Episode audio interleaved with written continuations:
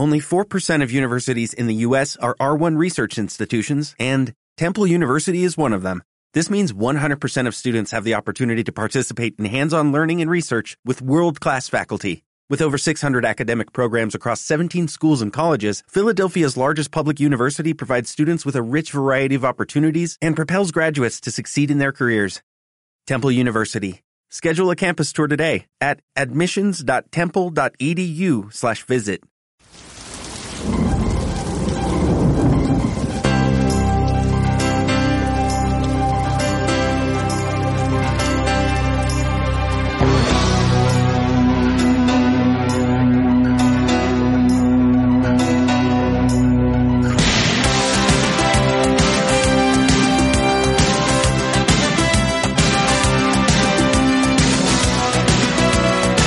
aquí estamos un miércoles más. Desde la fábrica de radio.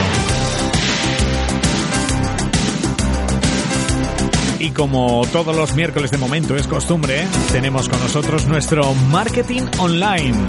De la mano de Mila Martínez. Muy buenas, eh, Mila, ¿cómo estás? ¿Qué tal todo? Hola Paco, encantada otra vez de estar aquí. Eh, muy bien, ¿eh? estamos aquí, vamos a decirlo, ¿eh? que Sí. siempre cuando has dicho aquí digo, sí, tengo que decirlo, tengo que decirlo. Estamos, bueno... eh, Esto la- no, es- no- no estamos así en las Estamos- nubes ni nada de eso que No, no, suena. esto de momento no vuela, ¿eh? pero, pero bueno, realmente estamos cerca del Palacio de Congresos, ¿no? ¿Eh? Sí, muy Entre cerquita. el Palacio de Congresos y, y la Dama del que, es como, Elche. que es como la llaman aquí, aunque es una, en teoría es una fallera, ¿no? Sí. Con sus peinetas y demás. Bueno, pues aquí estamos en la fábrica de radio un miércoles más y vamos a empezar con nuestra sección del marketing online. Por lo tanto, vamos a decir aquello de conectamos.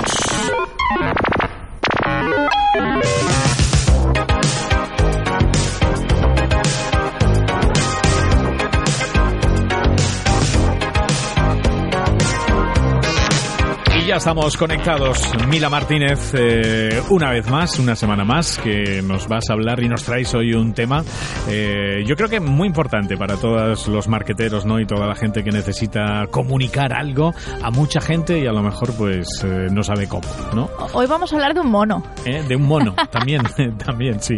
De un mono, ¿verdad? Es, No. es muy simpática la imagen ¿eh? que han escogido. Sí, sí, y además eh, hace, hará como dos, tres semanas cambiaron la, eh, cambiaron pues todo el diseño y esto y la verdad es que bueno lo han hecho más moderno, más eh, Más mono. diferente, más, más mono, Más- sí, más- mono.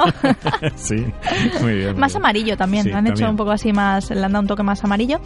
Pero bueno, ¿de qué vamos a hablar? Porque aquí pensarán, estos están un poco locos. No, Sí. vamos a hablar de eh, email marketing con MailChimp. MailChimp. Sí, ¿eh? es una herramienta de... Una- sí, yo la he visto en muchas firmas de, de muchos correos, ¿no? Enviado por, sí, ¿no? Y aparece, aparece. Sí, exacto. Sí, sí, sí. al final en el, en el pie del mail normalmente te pone siempre el, el logo de MailChimp y bueno, esto eh, no sucede en todas las cuentas. Ah, ¿no? Como, como sucede en, en, en todas las, estas herramientas de email marketing, bueno, pues hay siempre una versión gratuita y una versión de pago. Vale. Y o sea que el- cuando veo la firma de MailChimp es que es la... Es que es gratuita. es la gratuita. Vale, vale, vale, ya lo sabemos, ya lo sabemos. Qué malo eres. No, no, no, no. Oye, está bien, yo también Sí, utilizo sí, sí. muchas cosas gratuitas, ¿eh? No, no pasa nada. Sí, bueno, es digamos... en es- algunas se pagan, es verdad, ¿eh? Sí, sí. Es, pero- es lo típico que cuando pues te ca- descargas de una, una aplicación de foto o eso siempre te pone pues una marca de agua del, del logotipo. Pues esto esto es igual. Pues eso, una de las desventajas de, de la versión de Mailchimp gratuita es que bueno, pues contamos con ese pie de mail que pues con una firma más aparte de la tuya. ¿no? exacto. Exactamente. Muy bien. Y bueno, eh, ya que hablamos de, de versión gratuita y versión de pago, si nosotros nos planteamos, bueno, pues yo tengo una empresa, quiero empezar a hacer email marketing, quiero empezar a enviar correos a, a mi base de datos, a mis clientes o a mis posibles clientes, Perfecto. ¿qué versión tengo que coger? ¿La gratuita o la de pago? Vale, bueno. Va- Dependerá de la cantidad, ¿no? eh, exacto. Eh, la podemos calidad decir- ya la Sí, es- eso también es Eso Hay importante. que hablarlo. Eso pero- también es importante. dependerá en este caso de la cantidad. Sí, pero bueno, eh, podemos decir que las marcas personales o Ujú. los pequeños negocios eh, normalmente debería ser suficiente con una cuenta de, de versión gratuita. Ujú. ¿vale? Ya que, bueno, esta cuenta de versión gratuita permite enviar 12.000 correos electrónicos mensuales. 12.000 al mes. 12.000. Yo creo que... A un vamos, total de 2.000 contactos. 2.000. de máximo. o Muy sea, bien. Bueno, ya es una importante base de datos, yo creo que sí. sí. 12.000 correos al mes. Está bien. Muy la bien. es Entre que 2.000 como mucho. entre 2.000, ¿eh? exacto, Muy bien. 2.000 contactos. Muy bien.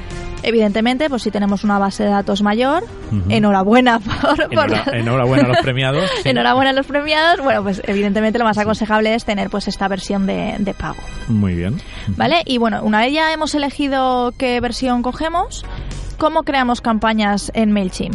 ¿Cuáles son los pasos que tenemos que seguir? Bueno, pues lo primero es crearnos una cuenta, como siempre, pues en todo, pues simplemente pues elegimos usuario, elegimos contraseña, introducimos los, eh, los datos personales. El correo electrónico y eh, prácticamente de forma inmediata tendremos ya nuestro panel de control. Vale. O, o también en MailChimp se conoce mucho como dashboard, ¿vale? Sí. Es lo, el palabra típico, exacto, el típico panel de control. En inglés. Exacto. Y bueno, y a partir de ahí, pues, a empezar a trabajar. ¿Qué es lo siguiente que tenemos que hacer una vez hemos eh, dado de alta nuestra cuenta? Bueno, pues eh, añadir nuestra lista de suscriptores. Esto es muy importante, ¿vale? Es un paso muy importante porque de ello dependerá mucho también después el éxito de nuestros mails. Vale. ¿Por qué digo esto? Bueno, pues porque podemos decir que eh, el email marketing, una de las claves fundamentales es el hecho de que tú puedes segmentar a qué base de datos quieres enviar tus mails. ¿Vale? No todos los mails. Por, por enviar tus mails a toda tu base de datos A no vas a tener más gente, no, va- efectivamente. no vas a tener, No más, vas a tener éxito. más éxito. Incluso pues puedes tener alguno que diga, "Buah, qué pesados, ¿no? Exacto, y es- esa, ahí, ¿no? esa es la clave. Sí, Podemos, hay muchas veces que si nosotros enviamos todas nuestras comunicaciones a todas nuestras bases de datos, al final, pues lo que dices, Paco, eh, qué pesados estos, eh, ya estoy harto de recibir estos correos, de 20 que me envían, me interesan uno, me interesa uno, pues fuera. Lo quito de mi lista de suscriptores, me doy de baja y dejo de recibir. Vale. Y dejo de recibir Eso te correos. suele pasar a lo mejor cuando compras algo, ¿no? Que en ese momento pues dices, venga, va, me suscribo, tal, con el fin de que, bueno, y, y luego al final pues terminas borrándote. Sí, es, es Normalmente te han preguntado si quieres eh, que te envíen. Pero bueno, en el caso de MailChimp mm, no hace falta que te pregunten, porque se supone que también eh, se puede, lo puede hacer cualquiera, ¿no? Con su propia base de datos, ¿no? Por así sí, decirlo. Sí, se podría hacer. También es curioso que sí que he escuchado en alguna conferencia, muy curiosa, que eh, sí que lo que dicen es que tú envíes correos. Si realmente la gente no está interesada en tus productos o no está interesada en la comunicación que haces, al final se darán de baja, independientemente de que le envíes uno, le envíes cinco o le envíes diez. Sí que hay gente que aboga por este de por esta visión o esta estrategia de cantidad Vale. aunque sea, o sea, siendo Sí, sí. con calidad, Sí. pero cantidad. Dice, tú envía correos que al final caerán. Alguno, pues aquello de, sí, de Exacto. tiras, bueno, tiras yo, 100, pues alguno picará, ¿no? Exacto. Eso es. Bueno. yo la verdad es que soy más de la opción de eh, vamos a segmentar, vamos a ver qué público objetivo queremos para, para este mail, para esta campaña, para, para lo que tenemos en mente en nuestra estrategia. Muy bien. Vale, y bueno, lo que decíamos de lista de suscriptores. Tenemos diferentes tipos de importación. ¿Vale? Si nosotros venimos de pues utilizar otras herramientas o de simplemente tenemos una Excel con una o varias Excel con, con varios con varias bases de datos, por ejemplo, imagínate que tenemos una Excel con pues base de datos de eh, pues los empleados, somos 10, pues 10 empleados. Tenemos una base de datos con eh, mm, clientes actuales. Bueno, pues tenemos una base de datos de 50, 100 clientes actuales, 200, me da igual. Y luego además tenemos otra Excel con eh, clientes potenciales Sí. o posibles clientes, ¿vale? Que alguna vez pues eh, se han interesado por el producto pero no han acabado de comprar. Bueno, pues tenemos tres Excels, ¿vale? ¿Qué hacemos? Simplemente, pues, con MailChimp podemos exportar estas Excels, ¿vale? Desde Excel. Podemos importar también un CSV o un documento de texto. Muy bien. Y también podemos importar de desde otras aplicaciones. Si nosotros utilizamos, por ejemplo, pues Zendesk, que, es muy utilizada, Eventbrite o Google Drive, bueno, pues desde todas estas aplicaciones podremos llevarnos nuestra base de datos a MailChimp. ¿Qué pasa si tenemos las guardadas eh, las listas de contactos en cualquier otra aplicación? Bueno, pues también se pueden importar. Sí. No hay ningún problema. Y como es lógico, también podemos crear una lista desde cero.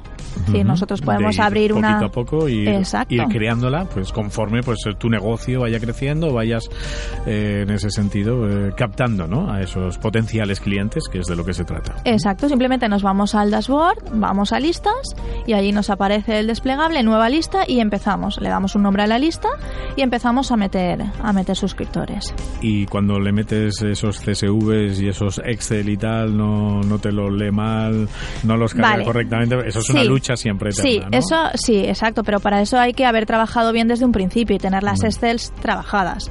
Si tú tienes una Excel con columnas, nombres, otra columna, apellido, eh, otra columna, empresa. Normalmente te pone ejemplo también, ¿no? Eh, Cómo hay que hacerlo. Pero, pero siempre hemos tenido guerra con esas cosas, ¿no? Sí, eh, mm, a nos- muchas veces el problema que tienen también las empresas es si trabajan con un CRM o, o demás, a la hora de cruzar datos, pues también hay que tener en cuenta pues que muchas veces tenemos el correo electrónico eh, que no es personal, que es de la empresa, tenemos también pues el correo electrónico en, en una columna que es el apellido y entonces a la hora de cruzar esos datos es horroroso. Si nos ocurre eso, bueno, pues primero vamos a ordenar las Excels o vamos a ordenar los documentos que tengamos y después importamos a MailChimp. Si no va a ser caótico. Vale. O si no, simplemente la otra opción es importar únicamente los correos, pero importando los correos no tendremos la opción de personalizar nuestro mail. Efectivamente. ¿Vale? Y eso a la gente le gusta mucho. Tú cuando recibes un correo y te dicen, hola Paco, dices, dices, uy, a mí, eh, ¿de qué me conoce? ¿De qué me conoce este, no? Ahora recibo, hola, la fábrica. ¿No? Por ejemplo, no. Oye, pues estaría muy bien. No, no, bien, bien. Pero bueno, pues eso, molan más esos correos que van personalizados que no que te dicen, hola, señor Martínez. Señor barra señora Martínez. O sea, imagínate. Que eso aún estaría bien con un apellido, pero cuando te ponen señor, señora Francisco, dices, algo falla. Sí. Algo falla, Sí. ¿no? Y esas cosas... no Me, sé. me lo llevo a spam. Esa- esas co- no, no, pero es verdad, ¿no? Eh, Queda, quedan un poquito raras. Bueno, más cosas. Bueno, continuamos. Eh, lo que decíamos, eh, después de tener estas listas importadas, fundamental segmentar nuestros envíos. Eh, la tasa de apertura, que es cuando nosotros abrimos un, un correo, simplemente Sí. lo abrimos, no hacemos clic ni nada, simplemente ab- lo abrimos para leerlo. Eh, para que la tasa de apertura sea lo más alta posible, el principal, el principal, em, la principal labor que tenemos que hacer es segmentar los correos que, que enviemos. Muy bien. ¿De acuerdo? Porque si no, eh, la tasa de apertura normalmente será muy baja. ¿Qué más? Eh, podemos también con MailChimp insertar formularios en nuestra web para Vale. captar más suscriptores a, nuestro listado de, de suscriptores. Muy bien. Eh, ¿Qué más? ¿Qué más? A ver. Vale, si utilizamos WordPress, que Sí. muchas empresas eh, para sus blogs o sus páginas web ya utilizan WordPress, Efectivamente. bueno, pues MailChimp eh, tiene un, un plugin que es MailChimp for WordPress plugin, Sí. ¿vale? Que es una extensión que integra ambas aplicaciones. Vale. Y lo que consigue es que tu sitio web hecho en WordPress contenga formularios de contacto Ujú. en cualquiera de tus páginas, Vale. ¿vale? Incluso en, en las entradas de tu blog o, o en los pies de, A en los toda pies de gente página. que hace comentarios, ¿no? Donde deja, pues lógicamente, y así para que tú lo tengas todo ordenadito y, y puedas recurrir a, también a todos los contactos que te entran por tu web, ¿no? Sí, la verdad es que es un, es un muy buen plugin y, y te evitas también tener que recurrir a herramientas externas, así todo pasa por, Para- por MailChimp. tenerlo. Muy bien. Vale, bueno, pues ya hemos tenemos eh, ya hemos importado nuestras listas, hemos creado los segmentos para segmentar, ya tenemos los formularios en nuestra web para que nos entren correos y nuestra base de datos aumente. Muy bien. Vale, ¿qué más? Bueno, pues ahora toca hacer la campaña, Exactamente. ponernos manos a la obra y hacer el mail. Bien. Vale. ¿Cómo diseñamos la campaña? A ver. Vale. Tenemos diferentes tipos de campaña. Esto es importante tenerlo en cuenta porque según lo que vayamos a pues según lo que vayamos o la estrategia que vayamos a seguir de mail, vamos a utilizar una u otra. Vale. Vale, vamos a ver. La primera es, es una campaña que eh, llaman regular. ¿Vale? Que es la versión estándar, con el diseño que tú hayas escogido. O sea, ahí puedes tú Tienes poner... plantillas encima también Exacto. para poder hacer lo que tú quieras. ¿no? Exacto, es vía libre para tu imaginación y, y tu copy. Muy bien. Segunda opción de campaña, el texto plano. ¿Vale? Es una versión solo con texto, sin, sin nada de formato. Solamente vamos a hacer, vamos a poner texto Y a tope está. y ya está. Muy bien. Otra de las, eh, de las opciones de diseño eh, es la división AB.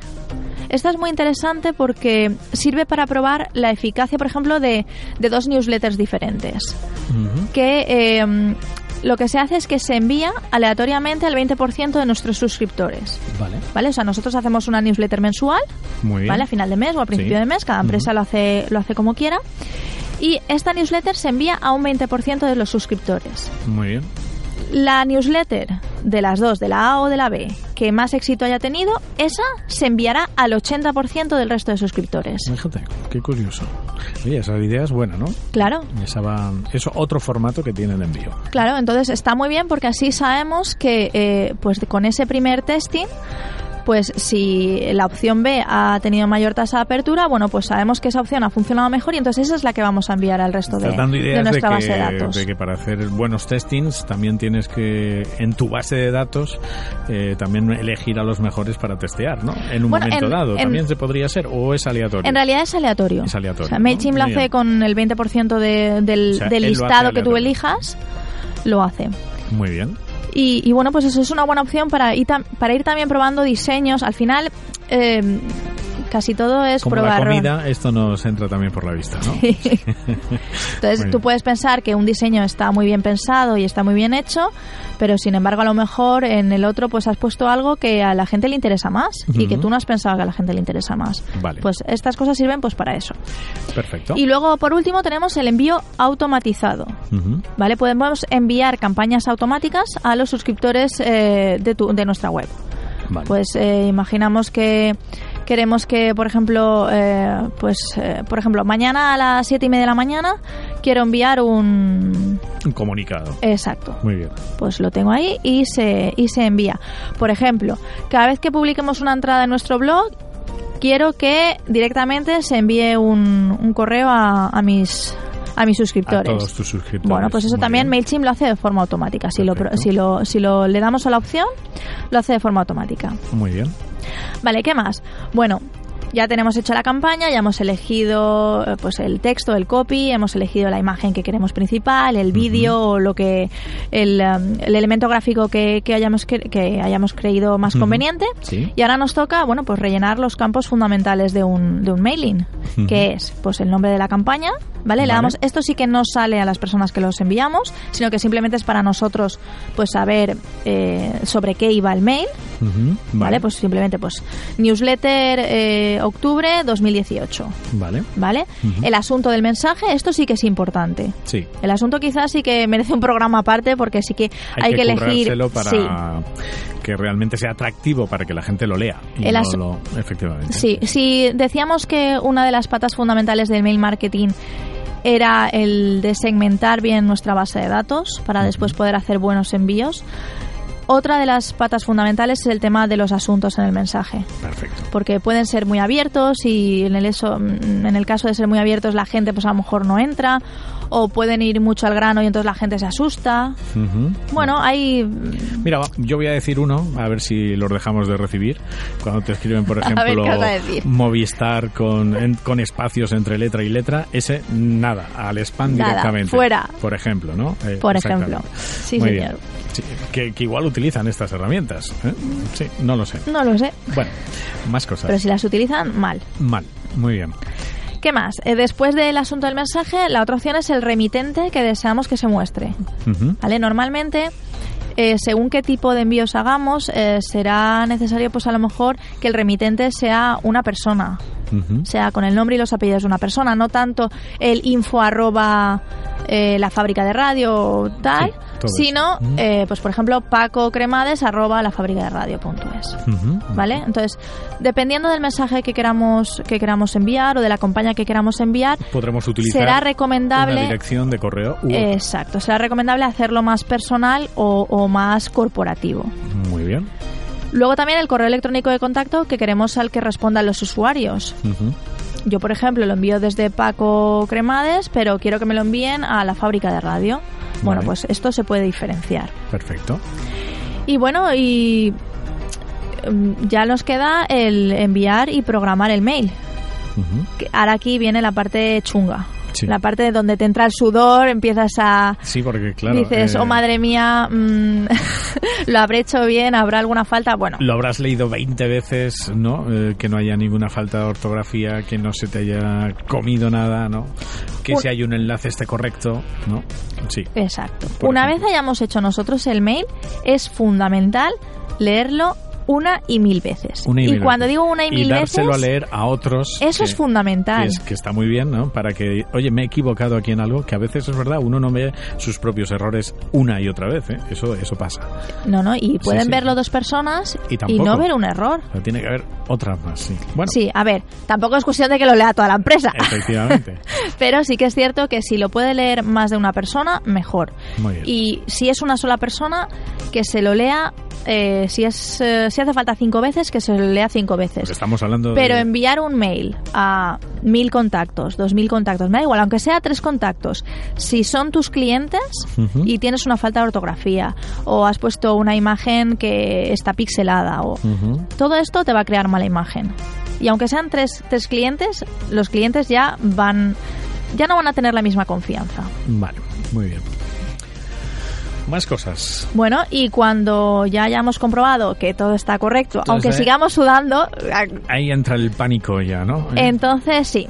Entonces ya llega el mono con el su manita, Con su dedo, ¿no? porque sí, nosotros le damos a siguiente, le damos a siguiente, y llega un momento en el que tenemos el monito de MailChimp con el dedo eh, en dirección a un A botón un- de estos botón, rojos botón, sí, sí. de muerte y destrucción, de va a estallar aquí la bomba atómica.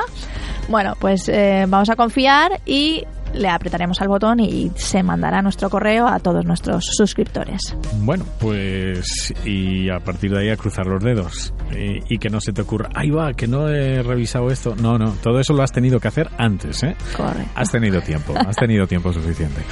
Y luego el último de los pasos, evidentemente, toda estrategia lleva una campaña y lleva una medición de campaña. Y un análisis, ¿no? De la misma, claro. Y eso también MailChimp pues también nos lo proporciona. Es una Muy herramienta que, bueno, Sí, nos... has estado hablando antes de la tasa de, eh, de apertura, o sea, te da un montón de tasas, ¿no? Eh, En realidad, lo, lo fundamental es eh, saber quién ha abierto nuestro mail o qué cantidad de, de personas han abierto nuestro mail, quién ha hecho clic en los enlaces, los enlaces. que hemos puesto, que esto también nos lo da MailChimp. Es. Si ponemos cinco enlaces, sabemos qué porcentaje y qué personas han clicado en cada uno de los enlaces. Y que, la, eh, enlaces son, efectivamente. Exacto. De hecho, tenemos un mapa que, que Sí, sí. nos desglosa todo el mail, Muy bien. que está perfecto. Y luego también nos, nos dice cuántas personas han decidido darse de baja de nuestro mail. Muy bien. Esto también es importante es porque importante. pues eh, Sobre tendremos todo que ir para no molestar más. exacto Que tendremos uno que, cuando ir se da de baja, pues quiere darse de baja, ¿eh? y no que aparezcan al día siguiente otra vez. sí Hello again, ¿no? así es Muy bien. O sea, cuando una persona se da de baja eh, hay que respetar su decisión y eh, no volverla a dar de alta O al menos esperar unos meses y decir aquello de, oye, ¿qué pasó? Que no. que, eh, O que ya algo- no quiere saber algo- nada de nosotros Algo amable, ¿no? Algo amable, pero algo amable, ¿no? Muy bien, pues bueno, le hemos dedicado este capítulo, yo creo, pues eso, una importante herramienta para todos aquellos que hacen el email marketing, ¿no? Y, y que bueno, que os puede ayudar muchísimo. Y nosotros ahora, pues vamos a continuar con más cosas y vamos con las novedades, ¿no, Mila? A ver, ¿qué novedades tenemos esta semana? Que hay aquí la crónica. El otro día ya lo leí porque ya, ya lo publicaste, ¿no? Y tenía ganas de que llegara este tiempo de radio para que lo explicaras, porque cuántas veces hemos hablado de, de esa fantástica herramienta como era eh, y esa gran red social eh, que, que no podíamos vivir sin ella como era Google, Google Plus, Plus. ¿verdad? Madre mía. Y, y- y qué pasa con Google Plus? Bueno, pues es un... Cuando leías los titulares decías, bueno, es un adiós definitivo. Bueno, pues es un medio adiós, ¿eh? No es, Medio- un- es una cosa así como, como extraña. Lo cierto es que se ha disfrazado el cierre de Google Plus con el tema de que pues eh, la gente no lo utilizaba, pero realmente eh, uno de Sí, los... todos estaban dados de Todos, sí. por aquello de, porque claro, dijeron aquello de que esto Posicionar. ayudaba a posicionar. Y claro, todo el mundo pues hacía su cuenta en Google Plus, lógicamente. ¿eh? Pero bueno, eh, lo que han querido un poco también eh, como silenciar o demás ha sido eh, que Google Plus eh, bueno, se ha visto sa- salpicada por una vulnerabilidad. Además, una vul- Ah. vulnerabilidad que ha durado tres años, desde, desde 2015 hasta 2018. Vaya. O sea, agüita. Eh, dicen que bueno pues que parece ser que una de sus APIs pues posibilitaba que terceros desarrolladores tuvieran acceso a los datos privados de los usuarios. Entonces esto es cierto que no se ha comunicado hasta hace hasta hace bien poco, Bien poco, pero sí que es cierto pues eso que han sido tres años, luego se han visto afectados hasta 500.000 cuentas y bueno, pues, eh, pues así es. Eso es lo que ha pasado con Google Plus. ¿Y por qué decíamos que, que es un adiós, pero no es un adiós del todo? Hombre, no lo sé. Imagino que... Bueno, no lo sé, no lo sé. No, no quiero especular, pero... Bueno, pues lo que nos dicen es que eh, van a desaparecer las cuentas personales, pero eh, va a quedar disponible Google Plus como producto empresarial. Vale. ¿Esto qué quiere decir? Que las páginas de empresa van a poder seguir utilizando Google Plus. Y además han advertido que eh, van a sacar nuevas funcionalidades para las empresas. Vale. Ya veremos por, por dónde va esto. Mm, no sé, a mí me hace un poco de, no sé, de gracia, la verdad, porque sí que decíamos siempre el tema de que, madre mía, Google Plus, Hombre, está claro que yo creo que un poco, no sé, ahí en ese sentido, pues, pues el, el tema de las competencias, cómo estará, pero bueno, bien, pues desde que Microsoft, ¿no? Compró LinkedIn, pues ahí empiezan ya a especularse otras cosas. LinkedIn está funcionando muy bien con el tema empresarial y esos perfiles para empresas y yo no sé si a lo mejor, pues como ya lo tienen todo perdido con Instagram y con Marquitos y todo su imperio, en ese sentido, pues no sé si es que por ahí irán los tiros de reforzar, pues, pues bueno, y crear nichos de mercado nuevos. No, no sé si va por ahí. no sé, pero van a competir contra gente muy grande. O sea, ponerse a competir. Google Plus con LinkedIn es un poco. Además, es que parece como que va a hacer algo parecido como Teams o como, bueno, como Microsoft Teams, que es una, Sí, una sí, herramienta sí, así sí. también para, para empresas, o como Yammer, que también es de Microsoft. Mm, no sé, si va por ahí lo va a tener igualmente complicado. O sea, Bueno, es que... hombre, eh, el todopoderoso Google hoy en día también puede hacer eh, lo que quiera. Lo que Sí, le- está claro que, que quiso hacer una red eh, en ese sentido social y, y no, y se quedó en nada. Pero bueno, Nada, nada. Ahí, ahí estamos. no Bueno, sabemos. Y para los que tengan una cuenta personal en Google Plus y digan, ostras, pues si ahora cierra, ¿qué hacemos con todo lo que hemos colgado?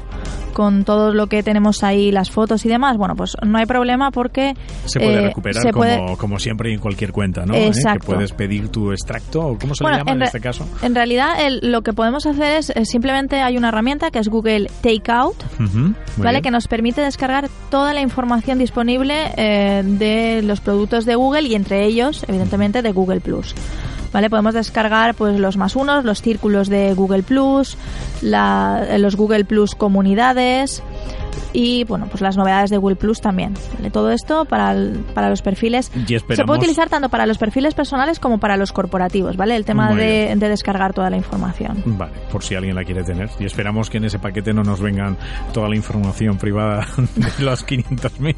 Eh, Esperemos que no solo venga la nuestra, ¿no? Si Vale. no, si no ya sería, vamos, Ya sería el colmo. el sumum. Más cosas. Bueno, pues si te parece, Paco, vamos a hablar un poquito, bueno, un poquito. Tengo de Facebook novedades que parece que, Vale. que no para Pues- de, de pues lanzar. vamos con ellas rápidamente. Vamos con rápidamente. ellas. Bueno, Vale. eh, son las funcionalidades que han sacado, bueno, que han sacado, no, que han salido publicadas. Muchas de ellas eh, son, digamos, que se han filtrado. Vale. Entonces, vamos a hablar de alguna. Por ejemplo, eh, se ha filtrado que va a haber una función de anuncios en realidad aumentada. Realidad aumentada. Muy bien. ¿Vale? Sí, sí. Entonces, bueno, mm, la, la realidad aumentada eh, pues sigue aumentando su relevancia.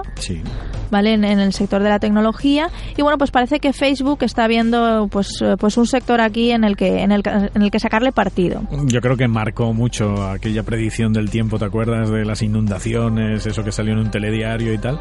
Ha marcado, pero muchísimo, ¿eh? Ya empieza a ver y ya están todos queriéndose apuntar a esa, a esa nueva, ¿no? Tecnología. Pues Facebook también también lo está haciendo. Se dice que el nombre que va a llevar esta esta nueva función será Pulsa. Pulsa. Sí, y bueno, pues bastará con apretar un botón Pulsa. de pulsa Muy bien. para que bueno pues el- un anuncio normal se convierta en, en una presentación más, más entretenida pues con, con las gafas de realidad virtual. Muy bien. Ya veremos a ver si esto se lleva a cabo. ¿Qué más, eh, pretende lanzar Facebook? Bueno, pues eh, Facebook pretende lanzar una función para noticias más frescas. Vaya. ¿Vale? Se trata de una función que llaman o van a llamar Breaking News. Bueno, pues que permite etiquetar o añadir una noticia realmente fresca por un tiempo, ¿vale? Que se puede ajustar entre unos 15 y 6, 15 minutos y 6 horas. Vale. Y que caduque. Y que esto caduquerá, Es- evidentemente. Es, fresca, esa no se puede congelar. Exacto, esto una vez pase el tiempo que nosotros hayamos que establecido, es- es, se eliminará. eh, yo no sé si eso, cara a todas esas guerras que tienen con las fake news, se va a convertir, eh, eh, que mucha gente diga, "Ah, esto lo voy a contar, como luego se va, va a caducar. Eh, yo no lo veo por ahí, pero bueno, igual estoy... No, la verdad es que Facebook Claro. y, y todas estas redes sociales eh, y Twitter también están llevando a cabo un- una guerra importante contra las fake news. Pero Y- si y- sí. posibilitas o das la oportunidad de que, de que eso solo se borre, eh, estás dando también, ¿no? Eh, no sé, no sé, lo, lo he visto así, de repente. Sí, pero, ya ve. pero bueno, Lo estudiaremos a ver lo que pasa, la verdad A es ver- que ver es, interesante. más cosas. Más cosas. Bueno, pues también tenemos una calificación de páginas en Facebook, Vale. ¿vale? Pues ahora nos van a poner notas, ¿no?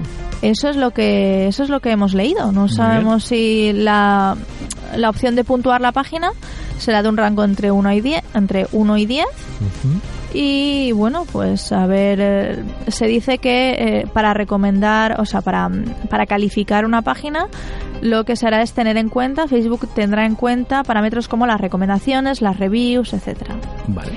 No sé, Pues no lo sabemos. Eso siempre es verdad que ha sido una cosa muy... ¿Cuántas veces lo hemos dicho? Ya millones, ¿no? Eh, que es verdad que Facebook y sus algoritmos a veces pues no coinciden con, con los estándares de, de las personas de a pie.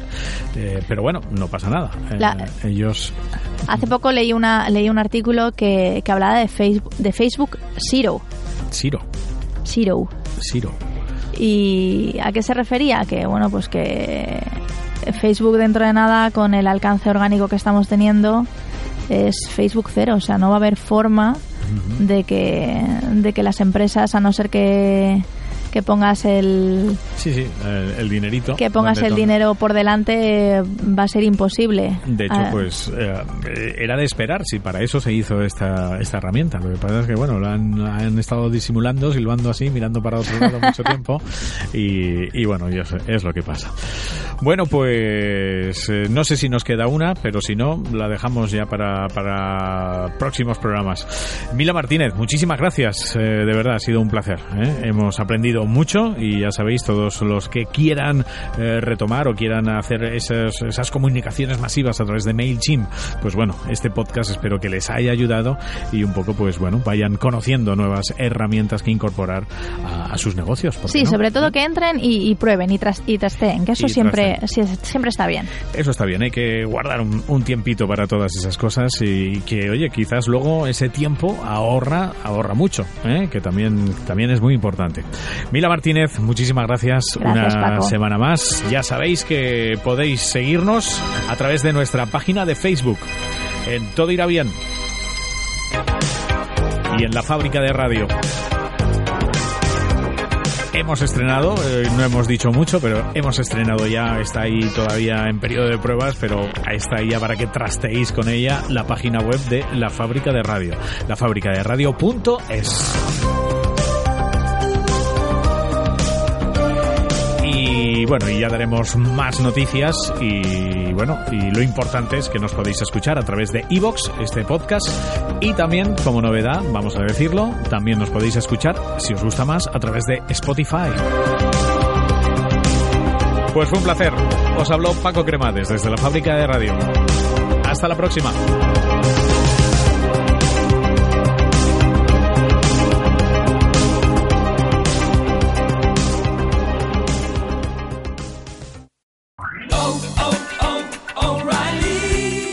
¿Necesitas ayuda? En O'Reilly Auto Parts te ayudamos. ¿Necesitas algún consejo? Te aconsejamos. Nuestros profesionales en autopartes están siempre disponibles para ayudarte a encontrar lo que necesites. Excelente servicio al cliente es solo una de las ventajas que ofrece O'Reilly Auto Parts. Los profesionales en autopartes. Oh, oh, oh, O'Reilly Auto Parts.